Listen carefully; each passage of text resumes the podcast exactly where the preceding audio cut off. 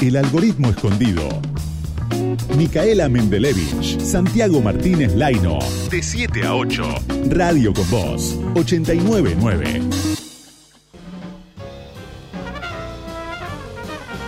Santi, vamos a hablar ahora de LSD. No, no me pagan, eh, no vamos a hablar de, de, de LSD, vamos a hablar de LCD, pero Ah, claro, ah, la cara de sorpresa es porque asustar. te hice asustar. Es todo muy nuevo de lo que vamos a hablar. Vamos a hablar de una nueva licenciatura que es la licenciatura en Ciencias de Datos que se empezó a cursar ahora, en el 2021. Vamos a charlar con Mariela Sued, que es profesora del Instituto de Cálculo de la Facultad de Ciencias Exactas y Naturales e investigadora del CONICET, en la UBA, de la Facultad de Ciencias de la UBA, exactas de la UBA.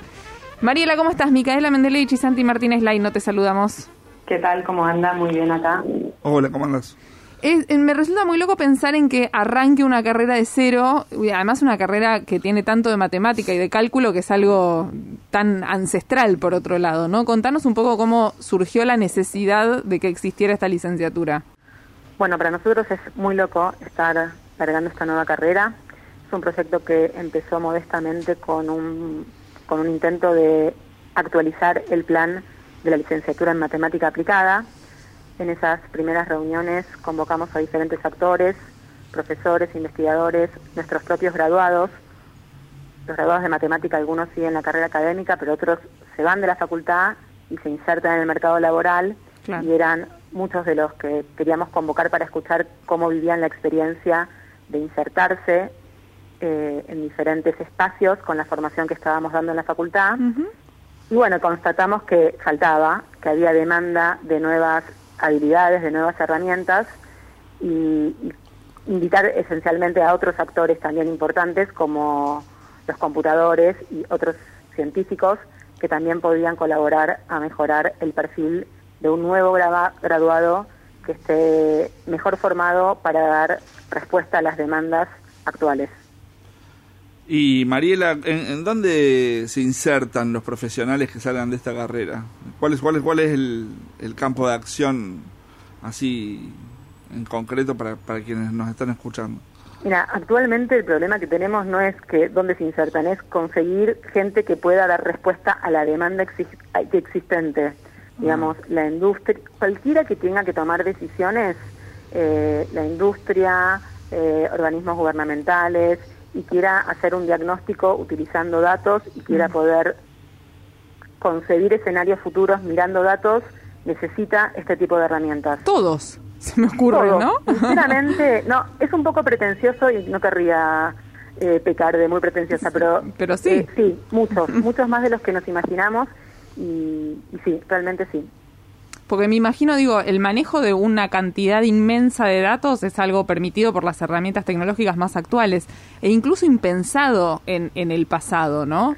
Bueno, exactamente. O sea, la estadística trabaja con datos desde hace varios siglos y da respuesta a, a muchas preguntas con las que venimos trabajando. Digamos, la vacuna estábamos todos pendientes si se aprobaba, si no se aprobaba, y ahí hay estadística Sí. clásica, por así decir. Pero sí, evidentemente, eh, la revolución tecnológica dio origen a nuevos datos y manejar ese tipo de información también despertó nuevas preguntas. Hay como todo un círculo virtuoso en el cual surgen nuevas preguntas que requieren nuevas herramientas y eso da origen a, a nuevas disciplinas, como esto, que para mí realmente es una disciplina nueva. La ciencia de datos como espacio de fusión entre la matemática, la computación, la estadística, es, es muy novedoso para todos nosotros. Recién diste, eh, tocaste un tema clave que es la estadística y la pandemia, ¿no? De repente estamos todos, todos los días hablando de números y hablando de ciencia y de una cosa con la otra muy relacionadas. Y la carrera surge y se empieza a cursar en el 2021. ¿Cómo interfirió la pandemia con los planes de este, del surgimiento de esta nueva licenciatura en ciencias de datos? Mm, no hubo interferencia, la Facultad de Exactas eh, hizo un trabajo impresionante para poder responder a, a todas las demandas que tenemos en cuanto a docencia durante la pandemia y no, no nos vimos afectados más allá de bueno lo, lo que representa P- la- Perdón, perdón la interrupción, lo pensaba más por el contrario, ¿eh? por pensar como al revés, como, como pudieron incorporar la estadística y la pandemia y si les sirvió de algo ver que era necesario en el mundo poder entender e interpretar Ah, estos pensé que me datos. hablabas por la docencia. No, no, me imagino que lo- cursará virtualmente como todas las facultades y punto, ¿no? No, no, no. Desde ese punto de vista, lo que, o sea, lo que pasó con la pandemia fue que despertó el interés por la estadística y por la matemática en general. Pero digo, más allá de... creo que la gente que estaba interesada por la ciencia de datos ya estaba muy atenta a lo que estaba pasando con la ciencia de datos, pero acá lo que pasó fue que, no sé, los periodistas empezaron a tener inquietudes eh, estadísticas y todos nos vimos un poco increpados en esto de qué, qué están diciendo los datos, qué representan los gráficos y en qué medida se mm. cuantifica, ¿no? Porque la estadística es un poco más de mirar un gráfico y hacer un resumen eh, visualizando lo que está pasando. Hay que tener una capacidad también de cuantificar y esencialmente modelar lo que es la incertidumbre, que esa es la parte diferente. Se pueden tomar decisiones muy equivocadas interpretando mal los datos, ¿no? Bueno, en este momento en la facultad eh, hay un curso de estadística para periodistas en particular, porque nos dimos cuenta que todos necesitamos poder estar atentos y alertas, esencialmente porque, bueno, porque pueden haber males interpretaciones, no, es que con la mejor voluntad uno se puede estar olvidando de algunas variables que son relevantes para el problema de estudio y que te pueden llevar a conclusiones completamente absurdas. Entonces, esto no es nada más datos y entender números, hay que entender muy profundamente el problema con el cual querés trabajar. Claro. Porque las variables involucradas son fundamentales y esas las conoce el experto, el dueño de los datos. Claro. Para mí eso es algo que el otro día tuve una charla, me pidieron si podía revisar un trabajo que del cual el tema que yo no entiendo, pero que mire solo la parte estadística. Yo no consigo mirar solo la parte ah, estadística. La parte de estadística está enmarcada en un, en un contexto teórico que tenés que entender para poder dar una respuesta acertada y no meter la pata para qué querés ver esos datos y cuál sobre qué asentás esos esos análisis. Mira, te voy a dar un ejemplo para que tengamos presente qué puede pasar. Viste, te dicen estudios, eh, tomar café disminuye las chances de tener cáncer de piel. Sí. ¿Está bien? Por ponerte un ejemplo de algo que una vez escuché hace poco. Y, y es cierto que la gente que toma más café por ahí tiene menos chances de desarrollar cáncer de piel pero eventualmente podría ocurrir, y que parece, parece que es lo que ocurre, que esa gente es gente que está menos expuesta al sol, es gente más nocturna, o es gente más de biblioteca, o es gente más de trabajo interno, y que por ahí toma más café, porque hay una... Entonces, identificar asociaciones mm. entre diferentes fenómenos y diferenciar eso de lo que es un efecto causal, por ejemplo, mm. es un tema fundamental que requiere mucho conocimiento no solo de estadística, sino del problema con el cual estás trabajando. Porque si no, vos le dirías a todo el mundo que se tome 3, 4 tazas de café por día, de repente ulcerás a todos y, todo, y los que tienen cáncer de piel tienen que hacer piel igual. es verdad. Es un ejemplo así como simplísimo de... o sea, hay, una bandera, hay remeras que dicen asociación no es causalidad. Mm. O sea, que dos fenómenos estén relacionados y que tengan asociación, digo, el tamaño del pie con tu capacidad de lectura, eventualmente también están relacionados, pero no porque te haga crecer el pie vas a leer mejor, probablemente vas creciendo con los años y aprendes a leer mejor.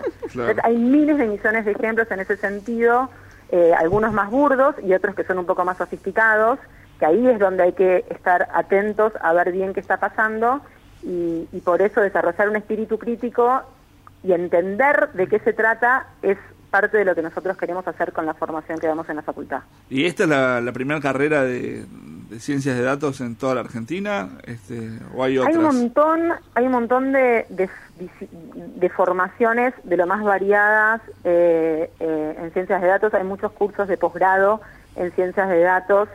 Eh, no me atrevería, creo que hay otra más que ya existe, eh, no te voy a contestar esa pregunta porque la verdad que no sé la respuesta correcta y no quiero meter la pata.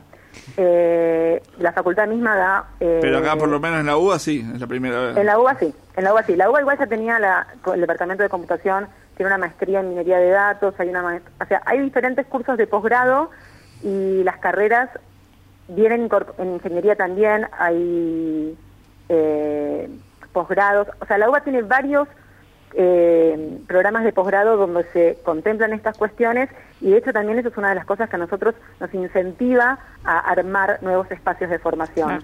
Porque cuando nosotros damos materias optativas en la, en la facultad que pueden cursar alumnos externos, explota la demanda. Claro pero explota, yo no, les puedo explicar. Vienen desde sociólogo, o sea, no es nada más. Es que tiene sentido, por ahí no me, no, no, no me banco una carrera de matemática entera, pero sí necesito eh, reforzar conocimientos o entender tal cosa para poder aplicar a mi campo. Tiene lógica. ¿Qué materias tiene la licenciatura en ciencias de datos muy novedosas, bien distintas? Porque tendrá un tronco común con otras.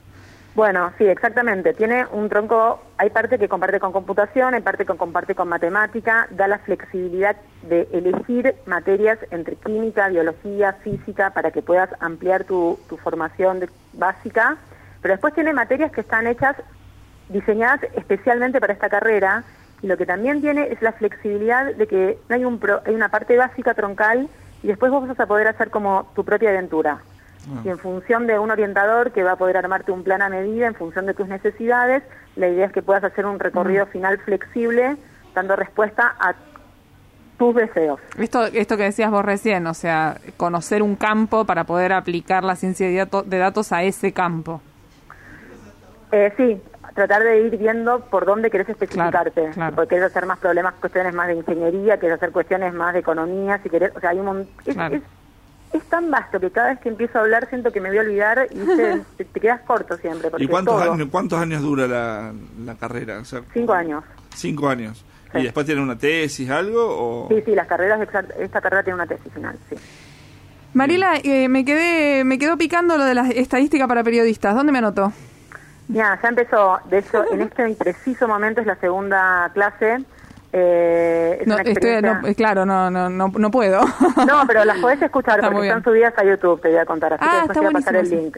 Dale, después ponemos el link entonces en nuestras redes también para que puedan los que están interesados. también de la carrera para entender cómo interpretar la información también. ¿Cuántos alumnos tiene la carrera actualmente? ¿Cuántos qué? Alumnos, alumnos, alumnas se, se inscribieron. O sea, vos pensás que nadie se inscribió hasta ahora en el CBC pensando en empezar acá. Claro. Esa, esa sería la primera. En este año están los primeros ingresantes que se pudieron anotar sabiendo que existía esto. Lo que está pasando es que hay mucha ah. migración de diferentes carreras dentro de la propia facultad y de otras facultades. La carrera tiene charlas de divulgación, ayer hubo una con 200 interesados en anotarse. Entonces está generando una movida importante. Y déjame retomar algo que dijiste sobre el curso de los periodistas. A nosotros desde la facultad y a mí en lo personal, lo que más nos importa es despertar espíritu crítico. En estadística, en matemática, en cosas que en general tienen mala prensa, eh, que despiertan más fobias que, amores y que queremos un poco desmitificar ese lugar que tienen las ciencias más duras para que todos podamos sacar provecho de eso. Y espíritu crítico también me sumo a lo que decís, está buenísimo. Cuando te dan algo muy masticado, una estadística muy, muy como demasiado, hay que desconfiar, ¿no? Yo en general desconfío de todo. Así me da, pero bueno. Está bien. Me quedo con eso y me quedo con asociación, no es causalidad. Me voy a hacer una remera yo también. Ya está, está la remera. Si querés, después te la paso. Dale, gracias Mariela por la comunicación. Un gusto, nos vemos. Muchas gracias. Mariela Sued, profesora del Instituto de Cálculo de la Facultad de Ciencias Exactas y Naturales de la UBA, investigadora del CONICET. Sí, es muy importante, me parece, para, para analizar todos estos datos. Me parece interesante esto de modelar la, la incertidumbre también, ¿no? O sea, de de poder armar también con un plan determinado. O sea, es como, es como todo, ¿viste? Te dicen, bueno, hacete tal cosa en función de la técnica y bueno, la técnica acompaña una, un plan determinado que, que existe previamente. El algoritmo escondido. Micaela Mendelevich, Santiago Martínez Laino. Hasta las 8. Radio con Voz, 899.